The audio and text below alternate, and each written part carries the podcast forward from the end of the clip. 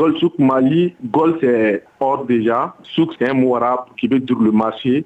Donc Mali, c'est le pays Mali. L'objectif principal des rechercheurs de cette foire, quand même, c'est valoriser les main-d'œuvre qualifiées maliennes. Le Mali est très riche en ressources minérales. On voit que nos ressources partent en Dubaï et que aussi ces gens transforment nos ressources en bijoux.